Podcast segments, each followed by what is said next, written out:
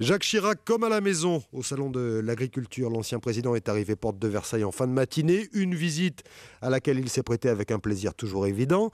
Euh, Jérôme Chapuis, vous êtes sur place pour Europe 1. Euh, comme chaque année, Jérôme, le salon le lui rend bien. Jacques Chirac accueilli en superstar.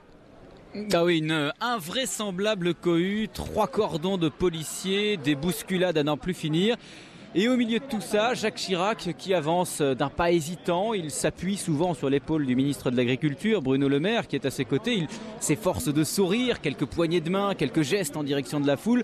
Quelle épreuve, dit un visiteur, mais malgré tout, pour Jacques Chirac, c'est toujours un plaisir d'être là.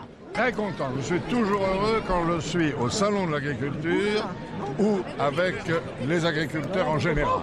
Très heureux. Le salon de l'agriculture, l'agriculture c'est quoi pour vous? Ça représente quoi? C'est la vie. C'est la vie. C'est la, la création, c'est euh, l'ingéniosité, c'est la générosité, c'est la vie. Voilà, vous voyez, ça l'inspire. Euh, Jacques Chirac qui boit un verre de lait, qui avale quelques chips. Christian Jacob, le patron des députés UMP, ancien agriculteur, lui sert de guide. Il fait bon s'afficher aux côtés de l'ex-président tellement populaire. Jean-Louis Borloo a fait toute la visite dans le sillage de Jacques Chirac. Il avait beaucoup insisté pour être là, euh, nous dit-on.